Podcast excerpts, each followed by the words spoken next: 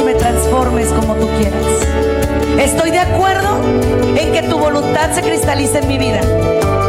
Yo empecé a ver un poquito y un poquito más y un poquito más. No hay límites para el que tiene fe. Bienvenidos a su programa Ojos de Fe, conducido por la psicóloga Sandy Caldera. Estamos totalmente en vivo, transmitiendo desde Tijuana, Baja California, México. Hola, ¿qué tal familia? Muy, pero muy buenas tardes. Bienvenidos a este su espacio, su programa Ojos de Fe.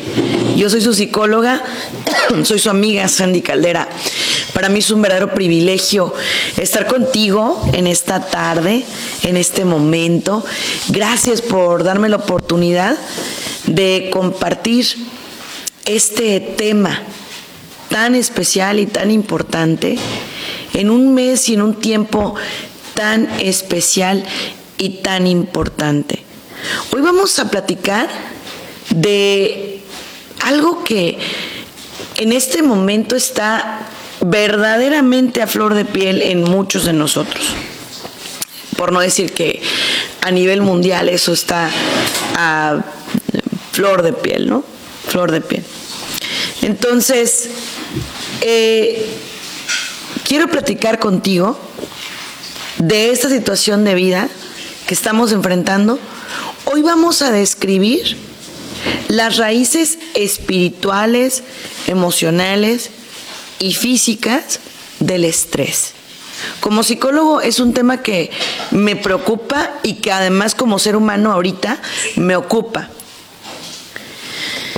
¿Quién puede tener estrés? Bueno, ahorita en la situación que vivimos, yo creo que todo mundo, ¿no? Hasta los animalitos, hasta las plantitas, todo y todos podemos tener un gran nivel de estrés, una gran situación complicada. Eh, y desafortunadamente, el estrés es algo que podemos ver como parte de la vida humana. O sea, lo, lo, vamos viendo como es natural, es normal, es lógico tener un gran, gran estrés. Pero la realidad no es esa, ¿eh? La realidad es que el estrés es acumulativo. En pocas palabras, de acumulativo es. O sea que va llegando a un punto donde de ser un estrés netamente físico, se vuelve un estrés que te genera ya ansiedad, que te genera ya depresión y que te genera ya angustia. Entonces, ahorita voy a platicar de todo eso, eh, detallarlo, explicarlo, voy a dar bases biológicas del estrés. Por ejemplo, tú no lo sientes. Habemos personas que podemos funcionar bien bajo presión, pero nuestro cuerpo nos dice, no, no señor. Yo ahorita traigo un tema en las manos, una dermatitis en las manos, que es un tema eh, única y exclusivamente nervioso. Y van a decir, ay, tú psicóloga. Sí. Porque, ¿Por qué lo estoy confesando y por qué lo estoy diciendo? Porque somos seres humanos. Porque ahorita nadie tiene que sentirse mal por tener un estrés o por tener una depresión o por tener una ansiedad. Nadie. Ahorita estamos en una situación de emergencia, de urgencia, que nos pone en altas expectativas de qué? De trabajo emocional, espiritual, físico, mental, etcétera. Entonces, vamos a platicar de estas realidades. Venga, punto número uno. El estrés es fisiológico, o sea, el estrés no es algo que tú puedes decir, ay, no, no lo voy a sentir, ¿eh? O sea, no tengo ganas de tener estrés. No. El estrés va a llegar a tu vida si están los factores indicados para que llegue. Así de sencillo, ¿eh? El estrés va a llegar a tu vida si todo se acomoda para que llegue. Entonces, por ejemplo, desafortunadamente, nosotros ahorita estamos en una situación en la cual el estrés, la ansiedad, nos toca la puerta todos los días, a todas horas. Nos toca la puerta, ¿no? Porque digo, esa es la verdad.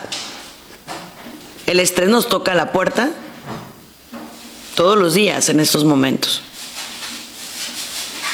Entonces, voy a, comenzar por aquí.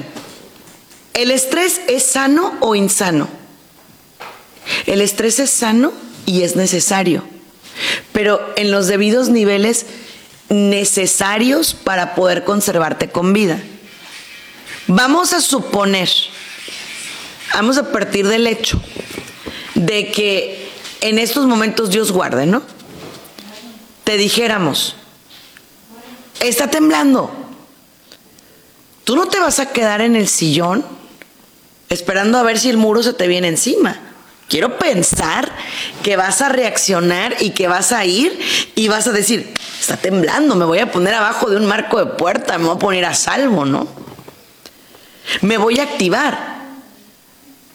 En pocas palabras, el estrés es necesario para mantenerte con vida para mantenerte vivo, para mantenerte bien, para mantenerte en equilibrio. El estrés es necesario, es parte de la vida. Es como si eh, tuvieras una liga y dijeras, ay, la voy a tener siempre aguadita. No, el estrés es necesario, entonces hay que estirar y aflojar y demás.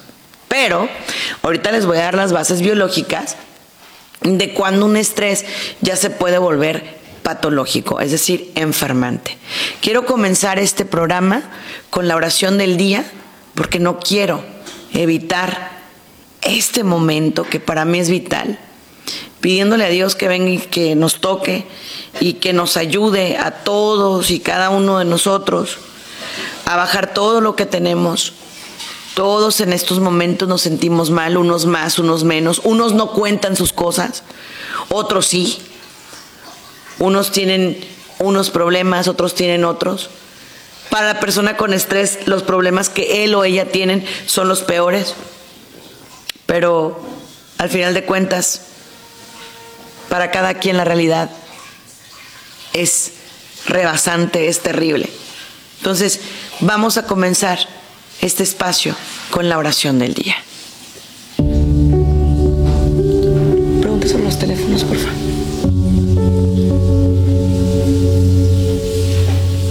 En el nombre del Padre, del Hijo y del Espíritu Santo. Amén. Señor, Dios nuestro, Padre de amor y Padre de misericordia, en estos momentos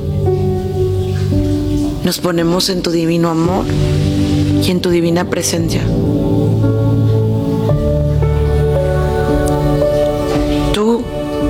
Y solo tú sabes lo que carga cada persona,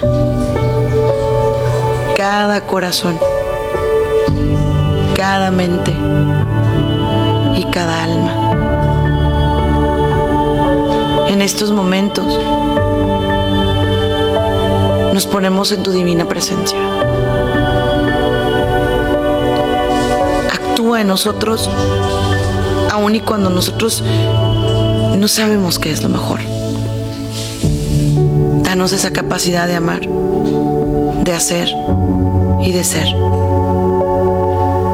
Nos ponemos en tus manos, hoy y siempre. Tú que vives y reinas por los siglos de los siglos. Amén. Si vamos a poder tomar llamadas el día de hoy, sí, por no podemos tomar llamadas, lo siento. vamos a tratar de, explicarles a medida de lo posible. Se pueden conectar por medio de mi Facebook oficial, Estamos bajo Sandy Caldera, Sandy Caldera. Es mi Facebook oficial, así estoy en Instagram, en YouTube, para que me hagan las preguntas pertinentes. Para que, mm, si no puedo contestarles por aquí, podamos contestarles por eh, otro, otro medio, ¿de acuerdo? Bueno, el estrés que genera en nuestro cuerpo. ¿Por qué nos sube o nos baja de peso? ¿Por qué nos da esas eh, urticarias, ¿no? Como en mi caso. Mi caso, el órgano blanco es la piel. Hay otras personas que son los músculos, se contraen, se, eh, se afectan, se dañan, ¿sí? Hay otras personas que son los huesos. Inmediatamente los huesos así como que se hacen duros, rígidos, se dañan. En otros casos pudiera afectar el sueño. Hay gente que pasa horas en la cama y no se puede dormir por ningún motivo, no, no logra conciliar el sueño por ningún motivo. Haga lo que haga, eh, cuente eh, borreguitos como dicen, no importa, no se puede dormir. Hay otras personas que les afecta a nivel cognitivo es decir, les afecta a nivel intelectual, empiezan como a desconectarse, como que no se concentran, como que pierden memoria, como que X. Entonces, les afecta eh, a nivel cognitivo. Hay otros más que en su área íntima no pueden estar con su pareja, no tienen ganas de interacciones, no tienen ganas de nada. Entonces, ese tipo de personas también batallan porque desafortunadamente van perdiendo contacto con su pareja. Em, en, otras, en otro tipo de personas, en el apetito hay gente que come por ansiedad y comen, o sea, no poquito, ¿eh? O sea, comen, comen comida, o sea, es decir, si tienen una bolsa de, mm, de pan, no se comen un panecito, no, no, no, no. Se van a acabar la bolsa de pan, van a buscar la manera de ver el fondo de la bolsa de pan. Si comen eh, pollo, no, todo el pollo, no es como que una piernita y una alita, no, el pollo entero. Porque no tengo llenadera, porque no tengo eh, cómo satisfacerme. Entonces lo que hago es que como, nosotros en psicología le llamamos comfort food o comida de refugio. Es decir, que te sientas frente a la televisión y lo que haces es que empiezas a comer y comer y comer y comer de forma desordenada, de forma desorbitada. ¿Sí? Pero hay otro tipo de personas que tienen algo que se llama estrés constrictivo. ¿Qué quiere decir? Esos son al contrario. Esos se estresan y no tienen hambre.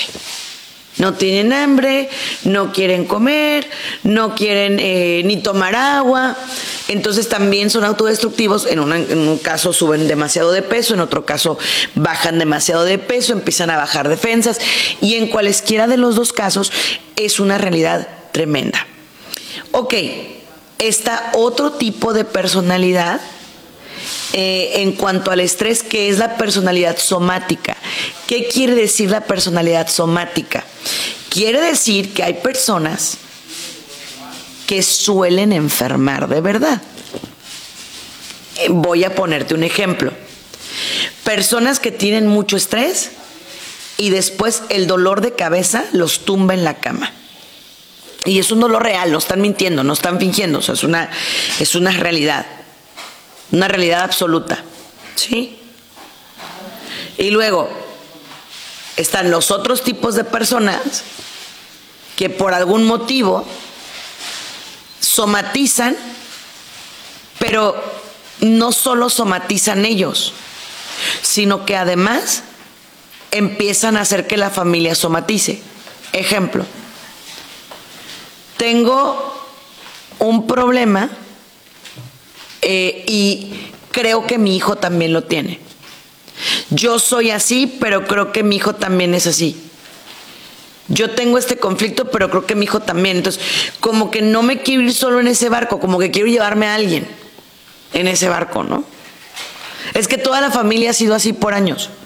Es que nosotros siempre hemos sido estresados. Es que nosotros siempre hemos tenido, y ahí nos vamos, ¿no? Y nos etiquetamos es que los eh, X apellido siempre hemos sido así. No, no podemos partir de ahí. Ahora, ¿cuál es el mecanismo por medio del cual funciona el estrés? Se llama cortisol. Y el cortisol tiende a hacer que nuestro cuerpo baje sus niveles de defensas. Los baja en automático. Entonces, por eso ves gente que tiene alopecia nerviosa, o sea, que pierde pelo, gente que, eh, que la piel se le afecta, gente que el peso se le daña, gente que... ¿Por qué? Porque el cortisol se va a lo que nosotros llamamos en psicología órgano blanco, o sea, el órgano más débil. ¿Cuál órgano puede ser? El que quieras, you name it. El cuerpo lo sabe, lo siente y lo somatiza, o sea, enferma. Eso es lo que pasa.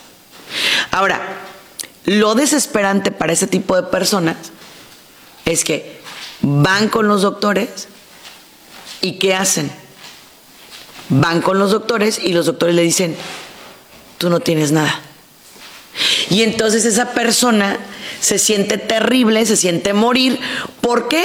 Porque él te dice, es que a mí me duele, es que yo me siento mal, es que yo tengo un grave problema, ¿no? Y entonces, ahí lo que empiezas a ver, o lo que empiezas a buscar, nada más y nada menos, es lo que te brinde paz interior. Y a veces en esa búsqueda de la paz interior o de la paz interna, entras en conflicto contigo mismo, ¿no?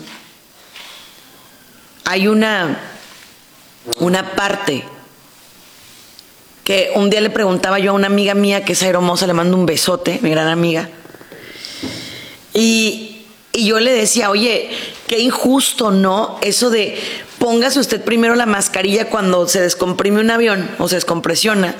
Póngase usted primero la mascarilla y luego póngale la mascarilla al menor o a la persona con discapacidad. Le dije, es que ¿quién va a poder hacer eso? Y me dice, a ver, Sandy, eso tiene una lógica. Si tú, que estás entre comillas bien, no velas por ti primero, ¿quién va a velar por el menor en un momento de emergencia? O por la persona con discapacidad. O por la persona vulnerable. Y entonces es donde dices, ok, entiendo. Es cierto, porque como mamá, o sea, te pones a pensar, ¿no? Si mi hijo fuera en el avión o mi hija, ¿qué hago? Ah, obviamente como, y digan lo que no, todas lo que queremos hacer es ponerle primero la mascarilla a tu hijo, porque dices tú, no, pues primero mi hijo y luego yo. Pero, y si tú te mueres, si tú te vas, entonces ¿quién va a velar por tu hijo? Entonces aquí es donde entran tantos factores emocionales y físicos porque la gente cree que buscar la paz interior es equivalente a ser egoísta. Y es donde nos perdemos y nos confundimos, ¿no? Donde entramos en ese, ah, ¿dónde está mi paz interna? ¿Dónde la encuentro? Hace poco platicando con una persona que es muy ilustrativa para mí. Él me compartía, ¿no? Que le mando también un gran saludo al doctor Alfredo Castañeda. Decía, él ha sido trasplantado eh, dos veces de corazón, o sea, ha tenido dos trasplantes de corazón, ha tenido un trasplante de hígado y está esperando su trasplante de riñón. Esa es su realidad. Entonces de pronto platicando con él yo le decía, y, la gente cómo te ve, porque él llega a un lugar y él desinfecta absolutamente todo. O sea, las áreas que toca, él las desinfecta, llega como un astronauta, llegas de cuenta como así con careta, con todo, llega así, ¿no?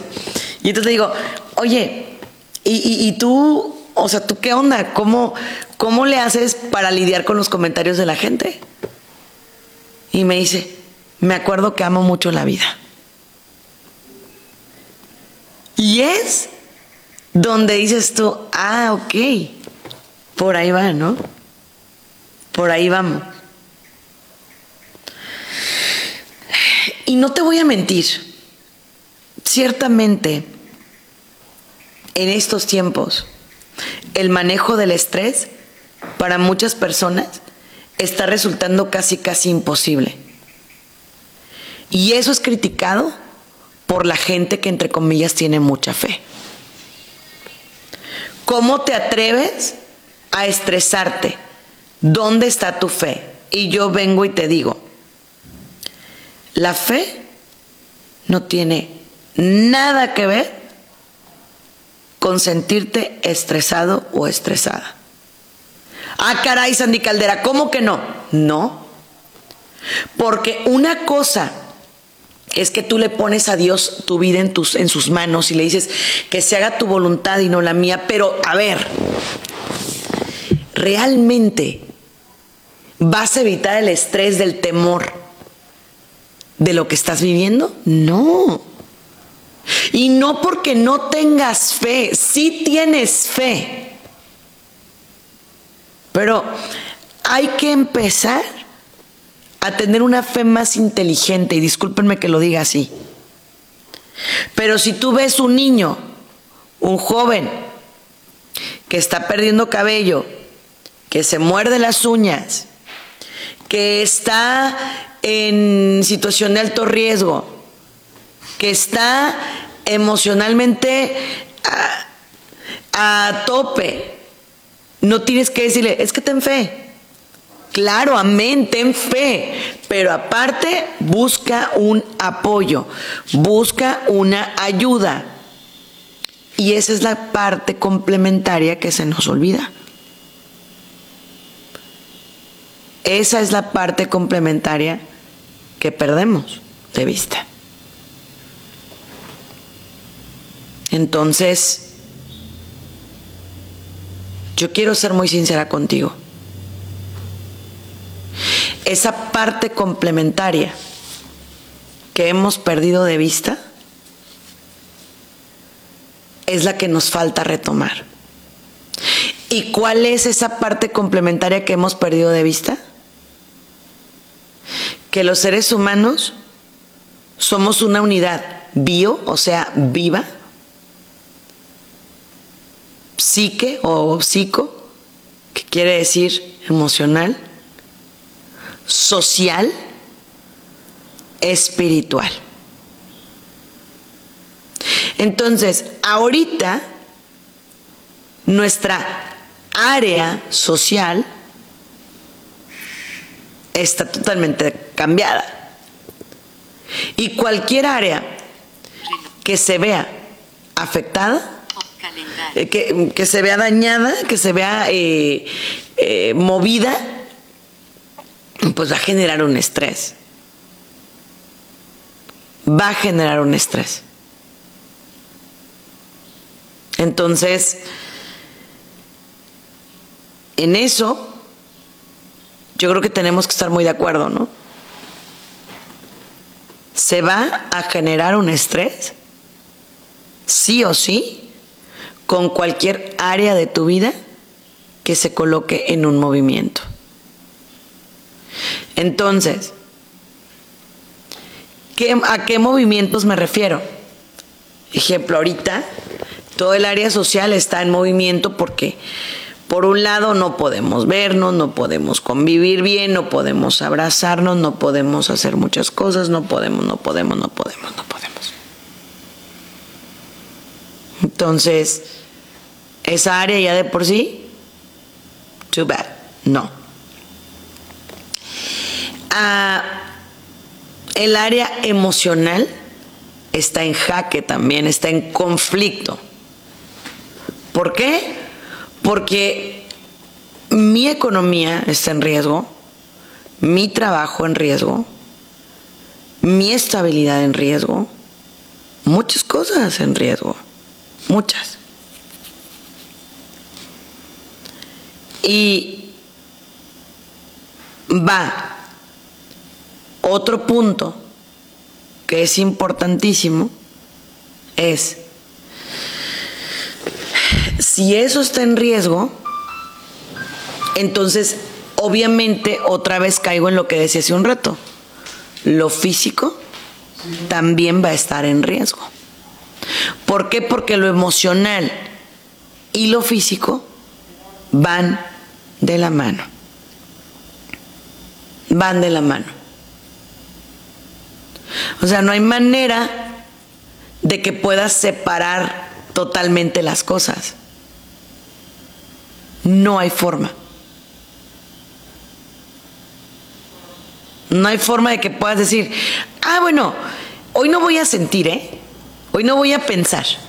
No. La mente todo el tiempo está pensando. Todo el tiempo está generando miles, millones de pensamientos. Millones de pensamientos. Entonces, observemos, cuidemos, porque la mente todo el tiempo genera. Todo el tiempo. Otra, ¿el estrés es propio de una edad? No. El estrés no es propio de una edad. Hay niños muy pequeños con estrés y hay adultos muy mayores que saben manejar perfectamente su estrés. Eso no, no es, o sea, ¿cómo les diré? No es propio de una edad, porque de pronto dicen, ay, los niños qué estrés pueden tener. Hay estrés infantil. ¿Existe el estrés infantil? Sí. ¿Se debe trabajar con el estrés infantil? Por favor, mis amores. ¿Por qué? Un niño es la persona más curiosa del mundo. Entonces, un niño siempre te va a cuestionar. ¿Por qué pasó esto, mamá? ¿Por qué nos ocurrió esto otro, papá? ¿Por qué pasó esto, papá? ¿Por qué pasó esto, mamá? ¿Y qué le dices? Ahora, pregunta del millón. ¿Le digo la verdad o le miento? Les vamos a decir la verdad, pero no les vamos a vender catástrofes. ¿Por qué es importante que a un niño le digas la verdad? Porque si no, no se va a saber cuidar. Entonces vámonos a la enfermedad que estamos enfrentando, ¿no? Si tú a un niño no le dices, te tienes que poner el cubrebocas porque si no te lo pones te puedes enfermar. Y no te puedes tocar la cara porque si no te puede hacer daño. Pues el niño se va a tocar la cara, el niño se va a poner el cubrebocas, el niño va... Perdón, el niño no se va a poner el cubrebocas y el niño va a tener un problema, ¿no? Pero hay gente que... Esta enfermedad ha matado a mucha gente, tú también te puedes morir. O sea, tampoco. Es como despacio, ¿no? Es como irles poniendo la vida en perspectiva. Eso es. Eso es. Y luego,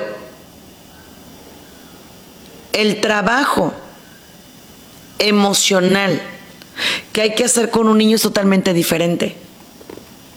¿Qué pasa con los niños? Ellos no saben lo que tú tienes que hacer para poder mantener la familia y la vida a flote. Ellos no, ellos no saben. Entonces, por ejemplo, tú mentalízate que ellos te van a llevar la gran lista para el niño Dios para Navidad.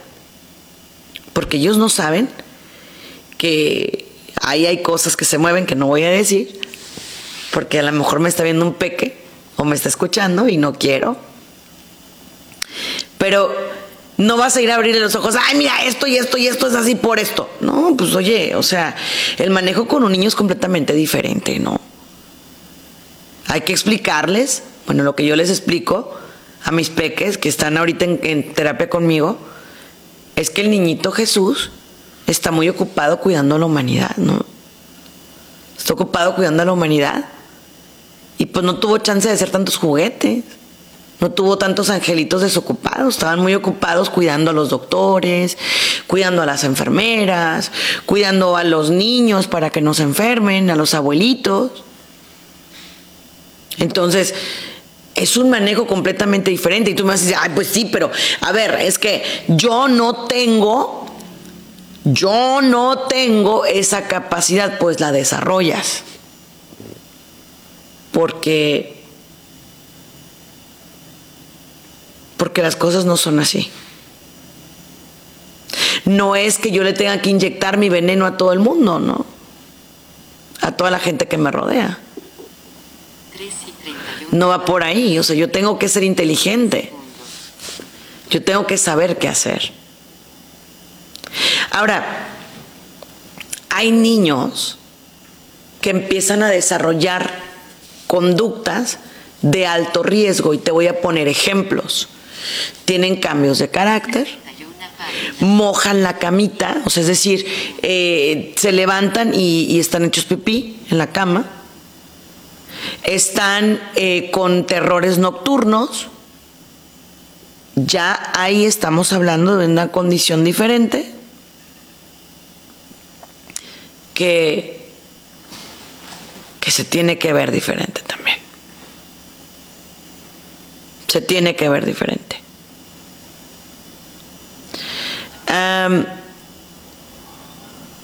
también, otro punto.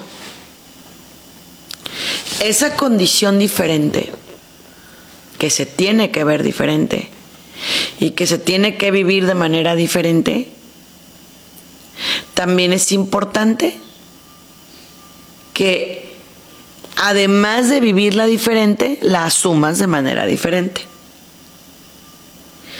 Por ejemplo, hay gente que me dice, yo no me voy a resignar hasta que el mundo regrese a ser lo que era. No, mi rey, pues espérate sentadito y, con una buena eh, iluminación y con una buena sombrita y con un buen eh, vaso de agua fría, porque, ¿qué crees? Pues no va a pasar tan pronto, ¿no? Entonces, tenemos que aprender a vivir cambios. Porque para poder subsistir y para podernos desarrollar para poder lograr, hay que hacer cambios. Y son cambios radicales. Cambios importantes. Cambios reales. Eso es de lo que se va a tratar. De hacer cambios.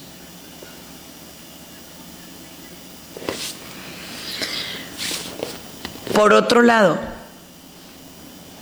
lo más importante con respecto a los cambios no es si te gustan o no. Porque si nos preguntas a todos, a nadie nos ha gustado este cambio, ¿no? A nadie.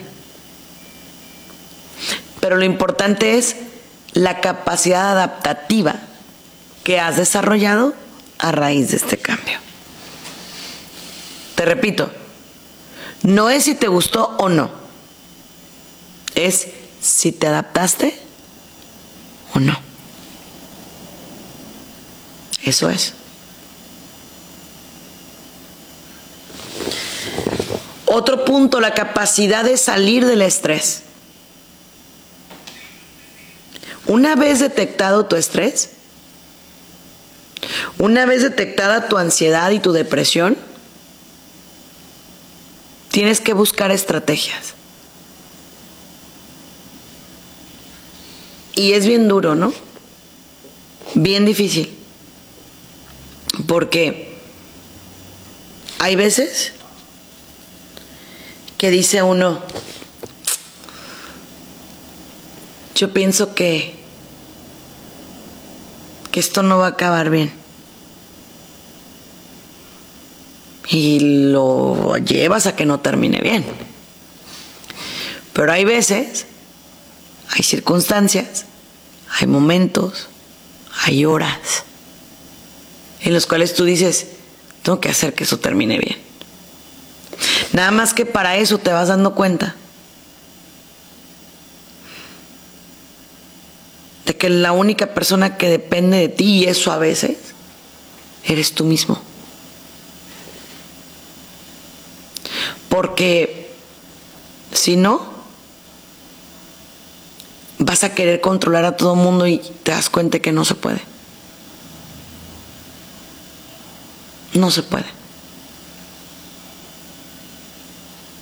¿Cuánta gente ha querido controlar al marido, a la mujer, al papá, a la mamá, a los hijos, al vecino, a la cuadra, a la ciudad, al... No, olvídalo. No se puede. ¿Y entonces qué hago? Voy a partir de un autocontrol.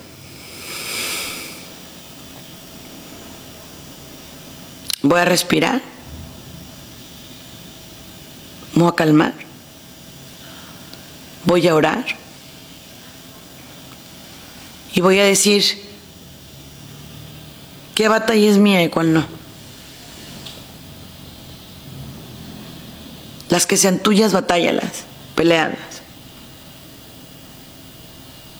Y las que no, puedo decir como todo mundo, los coaches, psicólogos y demás que te dicen, suéltala, ¿cómo?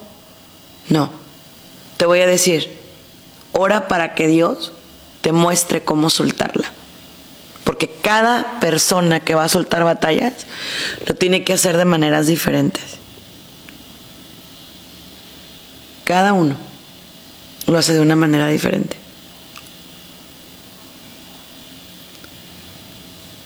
Entonces, ahí está la clave.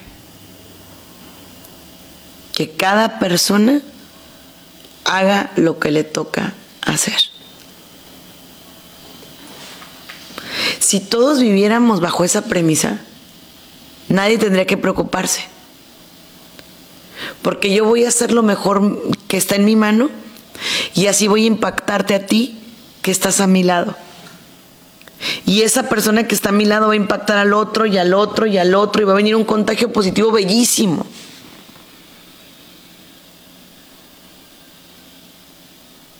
Pero no hacemos eso. Por el contrario, me quedo pausado. me quedo detenido.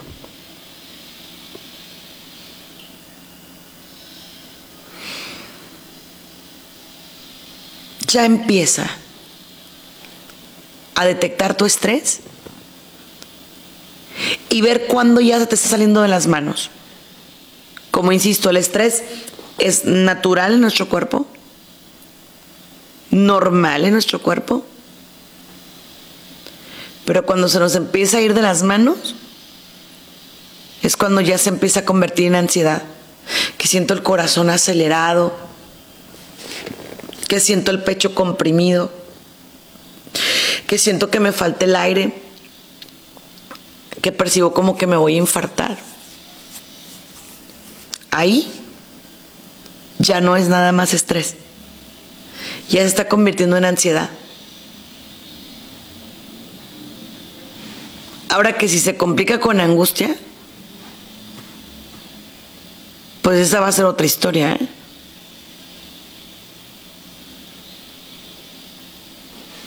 Porque si se complica con angustia, ya implica otras cosas. Por ejemplo, el estómago. el estómago ya empieza a entrar en función, cuando es que vienen las gastritis, las úlceras, las colitis, el estreñimiento extremo, vienen muchos problemas, muchos, por los factores de estrés no controlados. Y cuando ya viene el pánico, entonces ahí estamos hablando de palabras mayores porque esas personas corren al hospital y se van y le dicen al doctor, doctor, me voy a morir. Y el doctor lo ve y le dice, no, tú no tienes nada. Y esa gente siente que le está dando un infarto, que se está muriendo, que algo le va a pasar y empiezan a hiperventilar y sienten que se mueren y sienten que se mueren, pero no se están muriendo, simplemente es que tienen un ataque de pánico terrible. Real. Porque no es mentira, ¿eh? Es real. El ataque de pánico es real y se siente de manera real y se siente en la mente, en el cuerpo, en, el en todo. El ataque de pánico lo sientes y te cala y te duele. ¿Ok? Entonces, ese es el ataque de pánico. ¿De acuerdo? Otro eh, que también empieza a complicar es el trastorno de ansiedad generalizado, que es cuando tuviste estrés y luego de ahí brincó a la ansiedad y luego brincó a la angustia y luego brincó al pánico y no le hiciste caso. ¿Y entonces qué pasó? Entonces ya viene la ansiedad generalizada, que es la persona que vive asustada. Porque ya vive asustada, ya vive asustada, ya vive en, en, el filo del asiento, vive así como, ¿qué va a pasar? Vive en miedo, en temor, en terror. Así vive.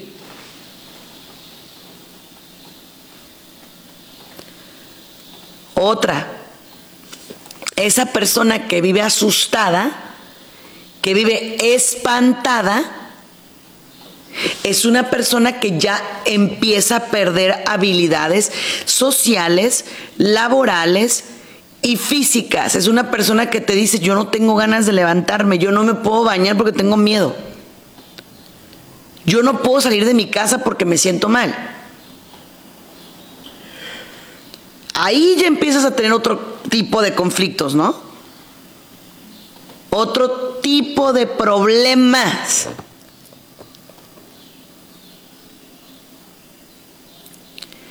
Posterior,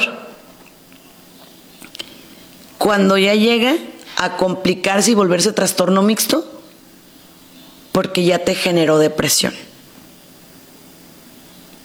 ¿Y qué quiere decir eso? Quiere decir que esa persona aguantó, aguantó, toleró, toleró, toleró todo lo que pudo. Pero llegó un momento que dijo ya y no pudo más y vino un breakdown, un quiebre, un punto de quiebre. Que es cuando vienen los momentos graves, terribles. Y casi siempre esos le pasan a la persona epicentro de todo el que se siente a cargo de todos. Entonces, no, por favor, no. Siguiente punto del estrés. No es de cobardes sentirlo. No es de cobardes reconocer que tengo mucho estrés. Al contrario, ¿eh? es de valientes. Es de hijos de Dios decir, ahorita estoy mal, pero yo sé que me voy a levantar. Yo sé que voy a poder. Eso es de valientes. Y eso es muy importante. Ser valiente. Ser alguien que se sabe valorar. Y que sabe que el estrés no le va a hacer bien a su vida, bien a su cuerpo, bien a su mente. Y es esa persona que empieza generar otro tipo de factores. en beneficio de. ¿Qué empiezan a hacer? Cuidan más lo que comen, cuidan lo que escuchan y a quien escuchan, cuidan lo que leen, cuidan lo que platican y con quien platican. En pocas palabras empiezan a amarse.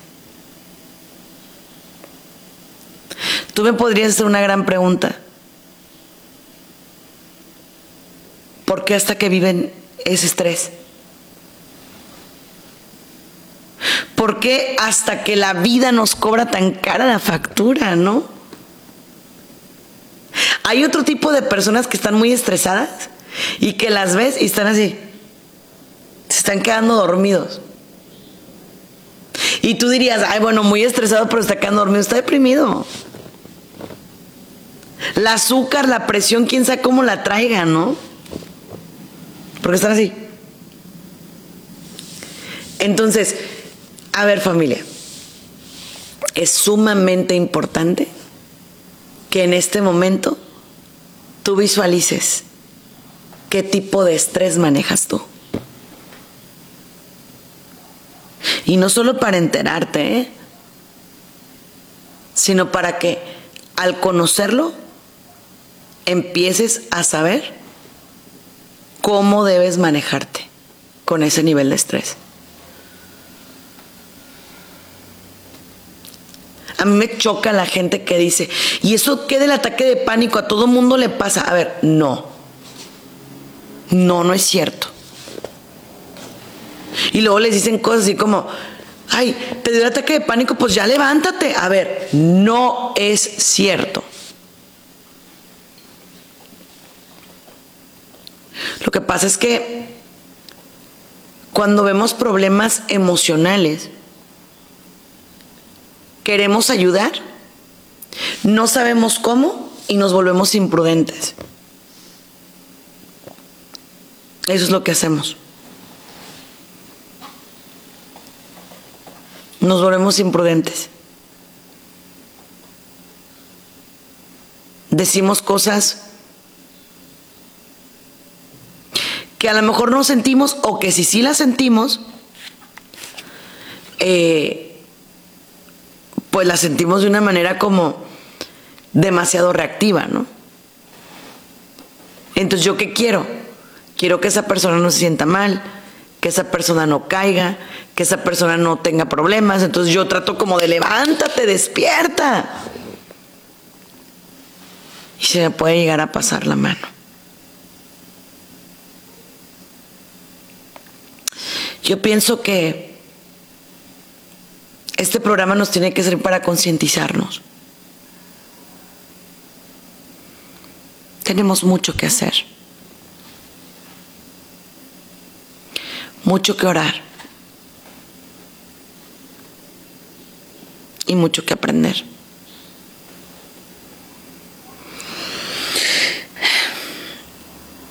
¿Aprender de qué? Cada experiencia vivida. Aprender a soltar. Aprender a tomar cargo. Aprender a ser. No a hacer.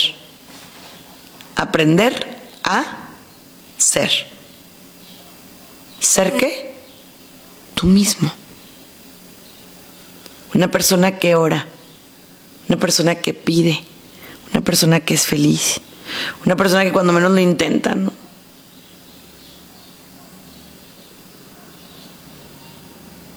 Entonces, ese es el camino. Ese es. Dios es el camino.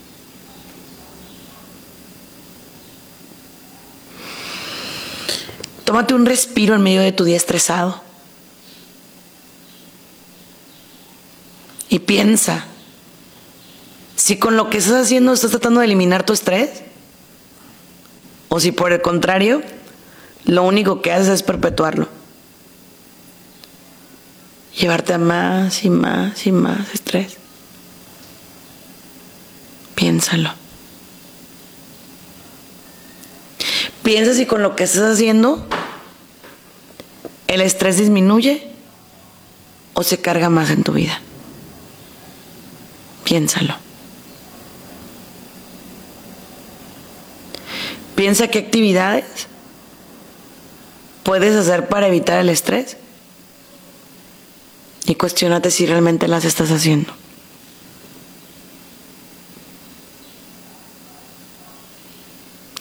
Todo eso piénsalo. Pero sobre todo óralo. Medítalo. Analízalo.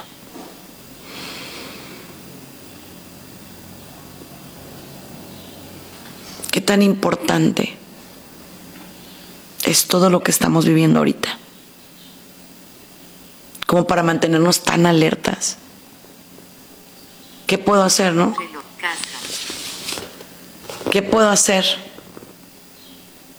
para que esto no me, no me siga matando? Porque el estrés sí es mortal. El estrés sí es mortal. ¿En qué aspecto?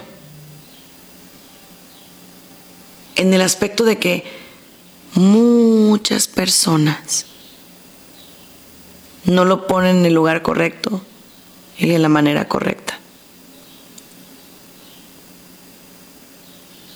Es decir, no lo ponen en las manos de Dios.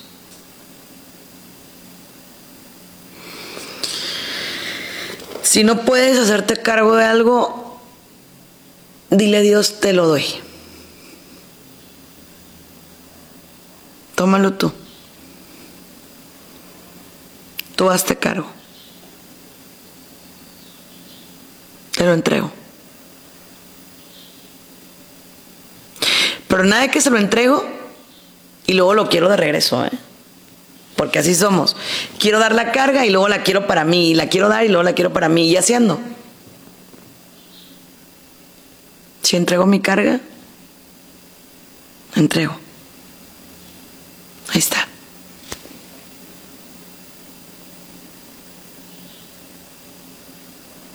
Deja que Él se haga cargo.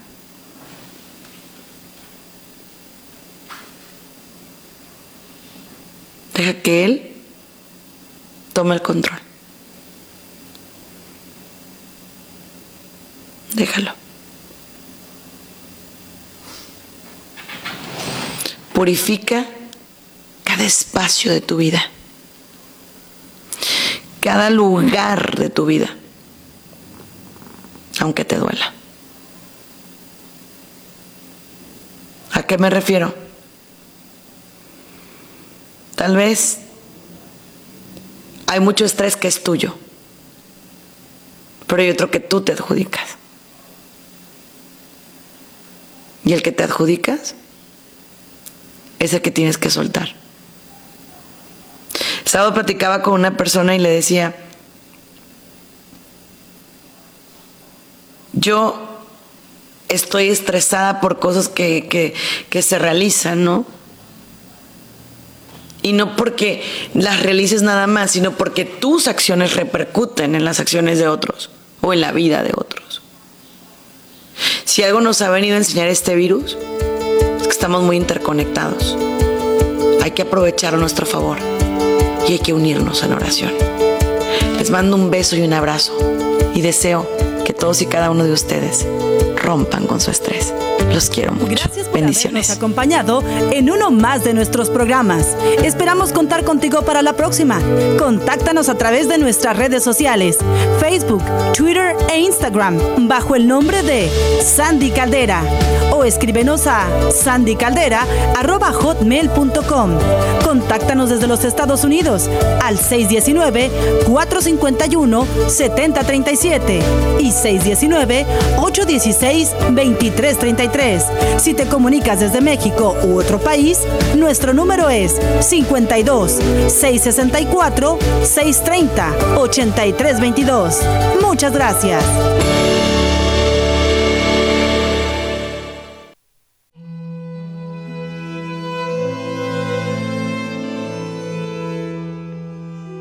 Arroja en el Señor toda tu carga, porque Él te sostendrá. Él no consentirá que se derrote al justo para siempre.